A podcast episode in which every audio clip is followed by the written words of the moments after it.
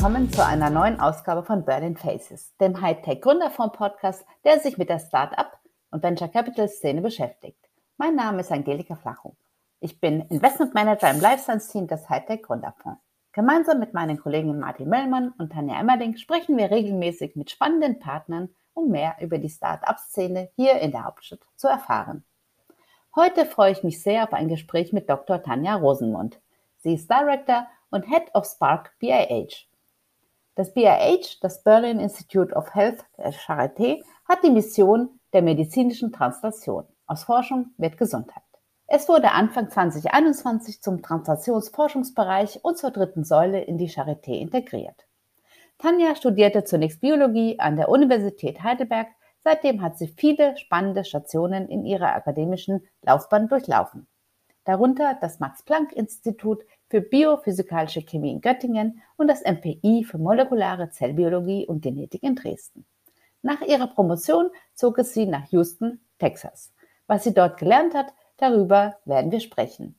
Seit 2009 ist sie in Berlin und seit der Gründung 2015 ist sie die Leiterin und Programmkoordinatorin von Spark Berlin. Berufsbegleitend hast du auch einen MBA an der MSMT gemacht. Eine ganz tolle Vita, die uns viele Gesprächsanlässe liefern wird. Deswegen sage ich herzlich willkommen, Dr. Tanja Rosenmund. Vielen Dank, Angelika, dass ich heute bei euch sein kann. Ich freue mich auch. Danke. In der Vorstellung habe ich nicht mal alle deine Stationen erwähnt. Am Ende ist es Berlin geworden. Fast traditionell fragen wir in diesem Podcast schon immer nach der Beziehung zur Hauptstadt. Was ist Berlin für dich? Oh, Berlin ist für mich eine ganz internationale, tolle Großstadt, in der ich wirklich sehr, sehr gerne lebe, weil sie mir vieles bietet, auf das ich großen Wert lege. Einmal tolle Arbeitsmöglichkeiten, ein großes kulturelles Angebot und wirklich dieser offene internationale Austausch, die Atmosphäre, die internationalen Menschen, die hier leben, gutes Essen, Freiheit und noch vieles mehr wahrscheinlich die besten Voraussetzungen für Translation und Tech-Transfer. Das sind die beiden Themen, mit denen du dich hauptsächlich in deinem Job beschäftigst. Ich weiß nicht, ob du Freunde oder Bekannte hast, die sich gar nichts unter diesem Themenkomplex vorstellen können. Wie würdest du diesen, diesen Themenkomplex näher bringen? Also ich glaube, das würde ich mit dem Motto des BIHs, des Berliner Instituts für Gesundheitsforschung tun. Und zwar aus Forschung wird Gesundheit. Wir sind wirklich im Innovations- und Technologietransfer tätig und tragen dazu bei, dass Ideen und Projekte aus dem Forschungsumfeld, also von Forschern und KlinikerInnen in Therapien und Produkte weiterentwickelt werden, die dann PatientInnen und der Gesellschaft zugutekommen. Hier geht es also um Innovation und um Impact für die Gesellschaft. Danke, Tanja, da sind wir ja quasi schon mittendrin. Und ähm, mich würde interessieren, was sind die typischen Herausforderungen, die dir in deinem Alltag bei der Translation von Wissenschaft in die medizinische Anwendung begegnen? Oder würde ich sagen, dass wir im Bereich der Translation, insbesondere im medizinischen Bereich, vor große Komplexitäten gestellt sind. Wir arbeiten in einem sehr streng regulierten Umfeld. Wir benötigen natürlich hohe Fachexpertise, um diese hochspeziellen und hochkomplizierten Projekte durchführen zu können. Die Entwicklungszeiten sind in dem Bereich sehr, sehr lang. Projekte sind sehr ressourcenintensiv, also teuer. Speziell noch im akademischen Bereich herrscht, wie wir alle wissen, ein sehr hoher Publikationsdruck. Das heißt, Publications, Publikationen sind das, was Karrieren treiben und Patente, die man für translationale Projekte sehr, sehr oft braucht, haben im Grunde keinen Wert, wenn man das so deutlich sagen möchte. Also jedenfalls in Deutschland noch keinen Wert. Die wissenschaftliche Währung ist immer noch die Publikation. Und das stellt uns vor große Hürden und auch Forscher, Forscherinnen, Kliniker, Klinikerinnen, die eben translationale Projekte durchführen möchten. Nun sind das Herausforderungen, die vielerorts auftreten oder vielerorts Thema, Thema sind. Du arbeitest jetzt hier in Berlin und speziell im Berliner Umfeld. Gibt es besondere Herausforderungen, die, die hier vor Ort begegnen, die und die besonders und speziell sind für, für die Hauptstadt? Ja, ähm, sicher gibt es die. Ich würde aber gerne mit den Chancen und Möglichkeiten starten, die sich durch Berlin eben als exzellenten Wissenschaftsstandort ergeben und auch mit der Charité als der größten europäischen Universitätsmedizin sind wir hier wirklich an einem tollen Interface, an einer tollen Schnittstelle zwischen Wissenschaft und Klinik, die diesen Standort, den Standort Berlin, ähm, wirklich zu so einem hochinnovativen Standort machen. Zusätzlich ist die internationale Atmosphäre gut geeignet, um wirklich Talente aus aller Welt anzulocken. Und mit dem BIH haben wir natürlich zusätzlich ein Institut, was sich voll der Translation verschrieben hat. Also wir sind an einem Standort, der sehr, sehr viele positive Aspekte bietet. Herausforderungen sind natürlich überall, wie überall in Deutschland, die gleichen. Die deutsche Gesellschaft ist nicht so innovations- und risikofreudig, wenn ich das mal mit Amerika zum Beispiel vergleichen darf, wo ich ja auch einige Jahre gelebt habe. Wir sind sehr bürokratisch in Deutschland. Die Digitalisierung hinkt hinterher.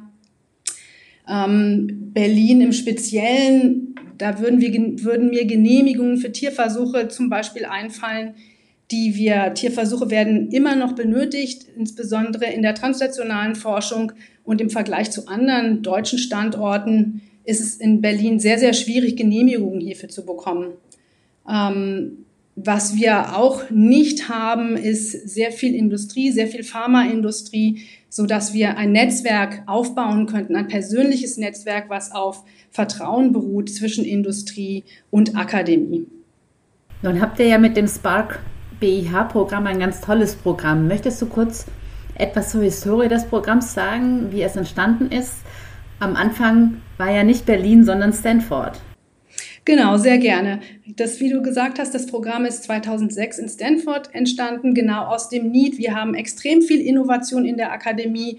Wir haben Patente, aber selbst aus der Uni Universität auf Stanford kam wenig raus, was wirklich PatientInnen-Nutzen generiert hat. Und so wurde dort von einer Professorin das Spark-Programm als Unterstützungs-, als Mentoring, Coaching und Funding-Programm entwickelt, was sich diesen Fragestellungen angenommen hat. 2015 haben wir das Programm als erstes europäisches Programm hier in Berlin aufgebaut, damals mit der Unterstützung der Stiftung Charité. Und seit 2018 sind wir Bestandteil vom Berliner Institut für Gesundheitsforschung. Und wie kommen die Teams und die Projekte nun zu euch? Kann man sich da bewerben oder habt ihr da einen speziellen Prozess? Wählt ihr aus? Genau, wir haben ähm, jedes Jahr einen Förderaufruf, einen Call, bei dem sich Projekte aus Charité und BIH mit ihren translationalen Themen bei uns bewerben können. Es gibt einen zweistufigen Auswahlprozess und dann sind die Projekte zwischen ein bis drei Jahre bei uns im Programm und werden unterstützt. Ihr unterstützt ähm, im Programm wesentlich durch drei Maßnahmen, durch drei Säulen, Mentoring, Funding und Education. Lasse uns einmal beim Mentoring beginnen. Das Mentoring hilft bei der Translation in den Anwendungsbereich. Was sind typische Themen, bei welchen ihr die Teilnehmerinnen und Teilnehmer dort ähm, unterstützt?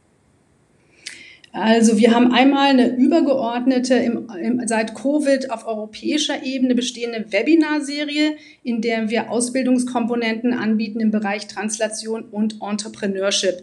Das reicht von Patentierungen über Regulatorik, Medizintechnik, Entwicklung, Diagnostikentwicklung, Businessplan Canvas. Und was wir auch gemacht haben mit euch zusammen mit dem HTGF, vielen Dank nochmal dafür, ist ein Pitch-Training für unsere ähm, Projektteams ähm, zusätzlich haben wir gezielte Angebote für Teams, die bei uns im Programm sind. Immer wenn wir sehen, da ist ein Need, schauen wir, ob wir einen Workshop drumherum basteln können oder einzelne Advisor projektspezifisch als Berater hinzuziehen, um die Projekte schnellstmöglich voranzubringen. Und über welchen Zeitraum sprechen wir? Wie lange, wie lange unterstützt ihr im Programm die Teams und, und ihre Projekte, wenn sie dann einmal ausgewählt sind? Ähm, wir arbeiten mit Projekten in zwei Tracks, wie wir das nennen. Im Track 1, das sind eher frühere Projekte, die fördern wir erstmal für ein Jahr. Die schon reiferen Projekte können sich bei uns für eine Zweijahresförderung bewerben. Wir haben aber einige Projekte gesehen, die ähm, mehrere Jahre sich immer wieder bei uns beworben haben und die bis zu fünf Jahre gefördert worden sind bis es eben eine Anschlussförderung gab, bis die Präklinik durch war, bis sie Anschlussförderung bekommen haben für eine klinische Studie zum Beispiel. Und wie der Name schon sagt, unterstützt ihr auch mit, mit Funding, also mit Kapital. Und äh, stellt ihr dabei selber Kapital bereit oder helft ihr ähm, bei der Suche nach, nach Investoren und, und Geldgebern? Also für die Programme, die im Spark-Projekte, die für die Projekte, die im Spark-Programm sind, ähm, stellen wir meilensteinabhängige Förderung zur Verfügung, die über das BIH kommt. Wir unterstützen aber spätere Teams auch dabei oder bereiten sie vor, wie wir das mit dem Pitch-Training gemacht haben, auch Venture Capital einzuwerben. Wir schauen auch, wenn sich jemand bei GoBio bewirbt, ähm, kommen die zu uns. Wir schauen über den Antrag, wir trainieren den Pitch mit ihnen. Also ein bisschen beides.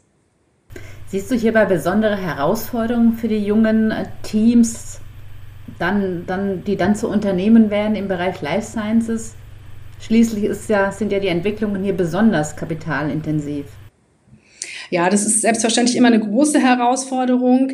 In der Regel haben wir Teams, die aus der Akademie kommen. Das heißt, wir haben es mit WissenschaftlerInnen und KlinikerInnen zu tun, oft mit wenig betriebswirtschaftlicher Expertise. Das heißt, die Teams sind in der Regel nicht komplett, um wirklich Venture Capital einzuwerben. Und das ist eine auch der großen Herausforderungen, die wir in Deutschland im Vergleich zum Ausland noch haben, dass es hier eben wenig erfahrene Menschen gibt, wenig Serial Entrepreneurs in dem Bereich, die in so frühe, sehr risikoreiche Startups einsteigen und das Team komplettieren. Ja, wie wahr. Ihr seid seit 2015 aktiv. Wie viele Projekte konntet ihr bislang begleiten? Also was ist, wie, was ist eure Erfolgsstory? Ähm, bisher haben wir 56 Teams gefördert, also mit Meilenstein-basierter Förderung. Wir haben aber zahlreiche Projekte mehr mit Mentoring, Coaching und Advice unterstützt. Also immer wenn es ein Team gibt, die sagen, ich komme hier nicht weiter, ich brauche eure Hilfe, selbstverständlich können die sich jederzeit an uns wenden, auch wenn sie jetzt nicht im Programm sind, wenn wir nicht gerade einen offenen Call haben. Ich habe es anfangs angesprochen, du warst lange Zeit in den USA. Welche Erfahrungen hast du dort gewonnen? Ist man im Ausland erfolgreicher darin, Forschung in die Anwendung zu, zu übersetzen? Ich würde sagen, so generell kann man es nicht sagen. Es gibt aber durchaus Standorte, die Deutschland fünf bis zehn Jahre in dem Gebiet voraus sind. Wir waren gerade vom BIH aus in Cambridge, um uns dort das Ökosystem anzuschauen. Und da muss man einfach sagen, die sind bestimmt zehn Jahre in ihrer Entwicklung voraus. Die haben viele Projekte schon aus der ähm, Universität als Spin-offs begleitet, haben sehr viel Erfahrung gesammelt, haben dadurch natürlich auch ein Netzwerk aufgebaut an wieder Personen, die die nächste Generation unterstützen und weiterbringen. Während der Pandemie haben wir ja etwas sehr Außergewöhnliches beobachtet. Also die Lebenswissenschaften, Life Sciences und medizinische Innovation haben plötzlich mehr an Aufmerksamkeit äh, erhalten. Ähm, hat, das nach, hat das dem Bereich der Translation geholfen? Mehr Verständnis, mehr, mehr Interesse? Ja, ich denke schon. Es war ein gutes Beispiel mit den Vaccinierungen, wie schnell das äh, doch geklappt und umgesetzt wurde, basierend aber auf jahrelanger Forschung äh, in einem anderen Bereich, in der Krebsforschung eben von BioNTech. Und es war sehr stark in der Presse vertreten. Und ich glaube, dass viele Leute das mehr zu schätzen wissen, hoffentlich, was dort geleistet und dort gearbeitet wird, immer im Sinne des, für die Gesellschaft, für den gesellschaftlichen Nutzen. Wir sehen es auch mit der neuen Bundesregierung, die sehr stark auch Start-up oder die Entstehung von neuen Start-ups fördern möchte über unterschiedliche ähm, Unterstützungs- und Förderprogramme eben zum Nutzen unserer Gesellschaft, weil gesehen wird, dass Innovation ein großer Treiber sein kann, um gesellschaftlichen Nutzen zu generieren, aber auch Arbeitsplätze, neue Arbeitsplätze in Deutschland zu schaffen.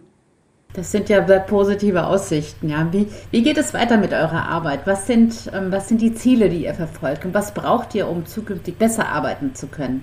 Ich bin sehr froh, dass es dieses Jahr wieder einen Call gegeben hat mit sehr vielen spannenden Projekten. Wir werden im Herbst voraussichtlich 15 neue Projekte in unser Programm aufnehmen.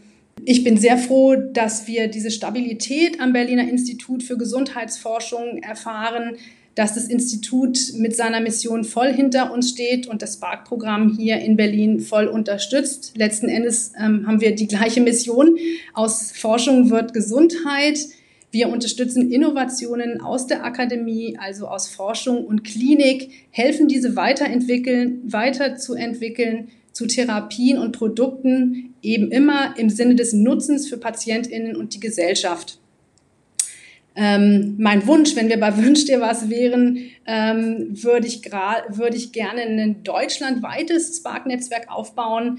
Ähm, ich hatte vorhin erwähnt, wir waren das erste ähm, Spark-Programm in, in, in Deutschland und in Europa und haben von hier aus ein europäisches Spark-Netzwerk aufgebaut, das in zwölf Ländern vertreten ist. Und es wäre einfach schön zu sehen, auch in Deutschland zusätzliche Spark-Programme an Institutionen etablieren zu dürfen, um so an anderen Standorten eben dieses Problem zu lösen, dass wir sehr viel Innovation haben, davon sehr wenig leider zum Patienten kommt. Und das Spark-Programm, finde ich, ist ein toller Mechanismus, um das zu verbessern, Projekte zu de-risken und letzten Endes mehr PatientInnen-Nutzen zu generieren viel zu wenig Zeit für dieses tolle Themengebiet ähm, im Bereich Life Sciences und, und ähm, Translation. Danke dir, liebe Tanja. Falls ihr mehr über die Arbeit von Tanja erfahren möchtet, dann folgt ihr gerne auf LinkedIn oder besucht die Webseite des Spark BIH unter www.spark-bih.de. Wir sind hier bei den Berlin Phases in 14 Tagen wieder da. Und ich bedanke mich recht herzlich bei, bei allen Zuschauern und bei dir natürlich insbesondere, Tanja. Vielen Dank. Sehr, sehr gerne. Hat großen Spaß gemacht. Dankeschön. We'll be right back.